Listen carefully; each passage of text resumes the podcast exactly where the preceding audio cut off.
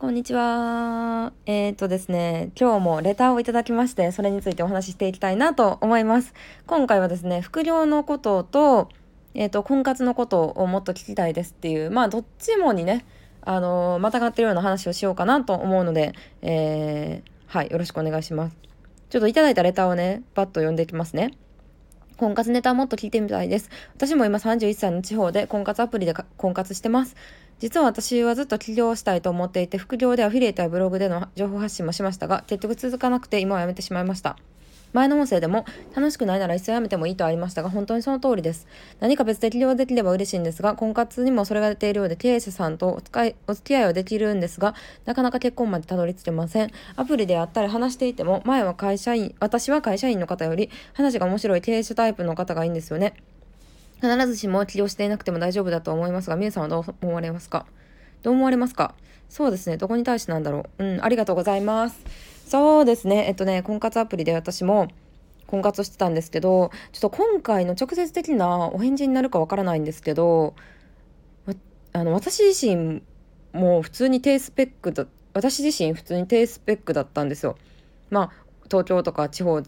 じゃないし、有名な大学とかでもないし、会社も誰も知らないようなところで年収も低かったので、あの、なかなか、なんだろうな、すごい有名な会社、関西で言ったらなんだろう、関西電力とかなんだろうな電通とかなんかあのそういう有名な会社の人と付き合うの結構難しいなっていうのをだんだん現実を見て分かってきたっていうのがありまして育てるっていう方にシフトしていきいったんですよある時から。うんであのそれはどういうことかって言ったら、まあ、育てるっていうのはあのすでに今稼いでる人とか経営者の人を捕まえるっていうのはなかなか難しかったりすると思うんですけどそういう思考力のある人というかそういう経営者マインドのある人でも会社員っていう人やったら、まあ、これからお互いこう付き合っていく中で一緒に変われる成長できるんじゃないかなと思って、まあ、出会ったのが今の夫っていう感じなんですよね言ったら、まあ、その時期は夫以外にもいろんな男の人と婚活アプリとかを使って出会ったりしてたんですけど結構みんな副業ブログやってたりとか副業に興味があったりとかあとはまあまあまあちょっと会社に内緒で別の仕事をしてたりとかっていう人がいたりして別にそれですごい成功してるっていうわけではないけどあのまあなんだろうな。なんかお堅くない人が多かったのかなっていう感じでした。でそういう正直ビジネスでもマインドが大事ってみんな言ってると思うんですけど、まあ、本当にそうで本当にそうでってこのマインドっていうのが伝えるの難しいのでも大事なのなどう言ったらいいんだろうなうんなんか考え方次第で世の中自分の人生変わるっていうか、うん、あのサッカー選手の本田圭佑とかあのローランド氏とか見てたら思うじゃないですか。うん、最初って彼らは何もなかったと思うんですけど何もなかったけどなんかもう俺は絶対成功するぜみたいな感じじゃないですか。なんかそういうなんかそのなんだろうな。うーんなんかうざい感じじゃなくてあの柔軟な考えって感じかな。私が求めてたのは。うん。そうそうそうそう。なんかなんだろうな。柔軟な姿勢。別に会社っていう組織で働かなくてもあの例えばアマゾンに出品してさなんか物を売ったりさネットショップやったりとかさなんか YouTuber になるとかもまあありやしさ。何でもできるみたいな柔軟な人がいいなっていう視点では探してたかなと思いますね。うんでこれどういうところでこう わかるかって言ったら例えばまあちょっと今状況はまだ違うんであれですけど結構海外旅行好きな人だったりとかうーん今起こってる世の中のさなんかニュースとかに対して厳しすぎない人っていう視点で見てましたね。うんまあ、海外旅行が好きな人っていうのはどういうことかっていうと結構海外旅行とか行ってるとさこう考え方が柔軟というか日本だけの常識にとらわれてない人が多かったりとかあのいろんな常識っていうのを知ってるとまあなんか頭の柔らかい人が多いかなっていうのは1個ありますね。で、えっと、もう1個例えば世の中のニュースとかについてすごく厳しい意見の人いるじゃないですか。まあ例えば今やったらこうマスクに対してすごい厳しいとかあの芸能人が自粛中にも限らずこうお店にね夜出歩いてたことに対してすごいなんか週刊誌に言われたりとかしますけどまああくまでも言ったら自粛なので法律違反をしてるわけじゃないじゃないですか、まあ、人によって考え方いろいろだと思うんですけど、まあ、それに対して厳しすぎるような考えを言う人ってのは無理やなっていう視点で見てましたね。うん。例えばそんな感じ。伝わるかな？伝われ伝われこの感じ。そうそうそう。なんか厳しすぎる失敗を絶対許さないとか他人に対して厳しすぎる人っていうのは私一番苦手かもしれないですね。うん。でそうそうそう。そういう感じ。なんかそうだな。真面目ではあってほしいけど厳しすぎるのは辛いなっていうのもありましたね。そう。でえっ、ー、とえっ、ー、とあとはまあ学歴とかあの会社のステータスとかにこだわりすぎてる人。まあなんだろうななんか稼いでる人はかっこいいとか仕事できる人かっこいいっていうのもある反面でそのなんだろうじなんかステータスにこだわりすぎてる人は結構厳しいというか多分私がステータスが全くないのであの合わないだろうなっていうのはちょっと思ってたかなと思います。うん、そう。で、まあ、探してた条件としては年下がいいなとは思ってたんですよ。まあ、当時あの私婚活してた時23456ぐらいだったんですけど まあその時に年下となるとまあそうですね。まあそうですね。22歳以上とかで検索してましたね。22から30とかで検索してたかな。うん。まあ32とかでも全然いいと思うしなんかそれはあの緩く外れてもいいと思うんですけど育ってるなんかそういうマインドさえあればなんかそういううん一緒に成長していけたらいいかなっていうのはありましたね。あと若い方がなんか柔軟というかうんまあ20 20自分が25歳ぐらいで、まあ、相手が35歳とか40歳とかも全然ありえるとは思うんですけど今の時代でも40歳ぐらいになるとうんなかなか難しいじゃないですか考え方が変わるっていうのはね。っていうのもあってうんまあ全然自分より若いのはいいかなっていう感じでしたね。であとそう実際に私は今の夫と一緒に会社をやってたりとかまあ本当に会社経営してるといろんな困難にぶち当たるわけですよもうそれはそれは。うん、もうまあ分かりやすい例 例で言うと詐欺にあったりとか金銭的にかなり苦しい状況を経験したりとか借金を背負ったりとかもしてるわけなんですけどじあのねまあ作ったサービスが売れなかったりとかもあるわけなんですけど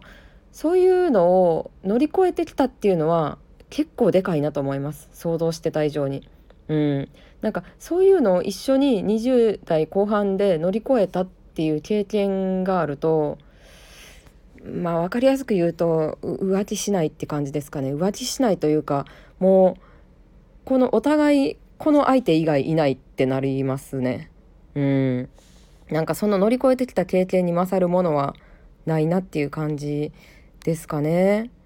うん。なんか他いやわかんないですけどそれなんかお互い私よりもすごい人っていっぱいいるし美人な人性格のいい人もいっぱいいるし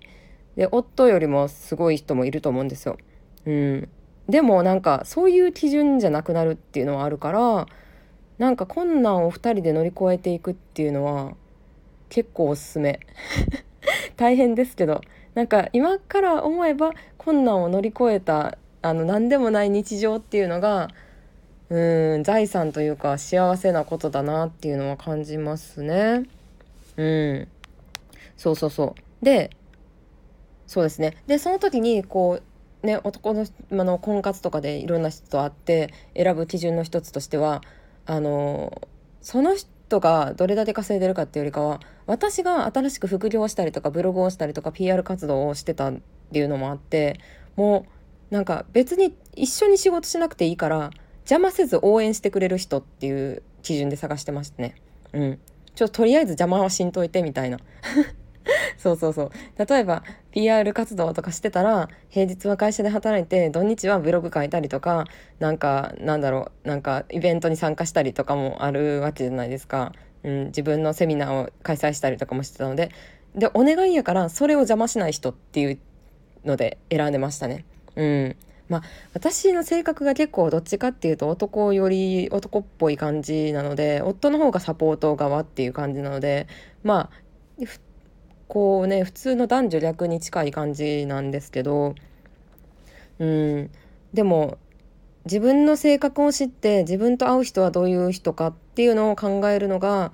大事なんじゃないかなとは思いますね。それがなかなかね難しいんですけどねやっぱり最初から自分のこと知ってる人っていいひんからいろんな人とうん、ビジネスも婚活も一緒なんですけど結局いろんな副業をやってみて自分が楽しいな好きやなって思うことこれは続けられへんな無理やなって思うものが分かってくるし婚活でもいろんなタイプの男の人とあんまりより好みせず会うとあなんかやっぱ想像通り無理やったなっていう人もいれば意外とこういう人話し合うなっていうパターンもあったりして、うん、世界が広がっていくのはあるかなと思いますね。なので私割といろんなタイプの人に会いましたね うんなんかモデルみたいな仕事してた人もいるしあのガテン系の人もいるしでも普通にエリートな人もいるしで自分と似たようなメーカーで働いてる人もいるし結構いろんな人と会ったかな。うん。そうそうそう。なのでまあ結構その2つ副業と婚活ってはすごい共通点があるんですけどまあ失敗するなら若いうちがいいじゃないですかっていうのは自分の心の中に言い聞かせてますね。うん、失敗するなら若いうちがいい本当に若いうちの失敗は許されるし言って30代前半の失敗なんて、ね、人生80年とか100年とかもあるって言われてますけど人生の真ん中にも達してないのでまだまだできることいっぱいあるなって思うからうんそうそうそうなんかやうん恐れずなんか失敗を恐れずいろいろやってみてほしいなって思います。まあ答えになってるか分かんないですけど経営者タイプの人がいいんだったらやっぱりサポートがいいと思いますよ。うん、料理うまいとかなんか事務的な細かいことに気づける気づける人がいいと思います。秘書タイプの人。そうそうそう。でそうだな。うん。まあ自分自身もそういう経営者マインドを身につけるっていうのは大事だと思うしうん、話あとまあやっぱりストレス溜まってる人がすごい多いと思うのでプレッシャーに押しつばされそうになることも多いと思うのでまあ癒されるような人がいいのかなとは思います。ああとは自立できる人自立できる人と経営者の男の人がよく言ってるのは自立できて連絡しなくてもメンヘラにならなくてちゃんと自分の趣味を持っててあのなんか放置してても自分一人で楽しめる人がいいのは聞きますねだから一人旅好きな人とかなんか一人で自分もうじ、まあ、自分も授業やってる人とかがおのずと多くなってくるのもそれなんかなと思うんですけど、まあ、自分の趣味を持ってる人っていうのが結構魅力的に見えるっていうのはよく聞くかなと思います。参考になれば嬉しいです。バイバイ。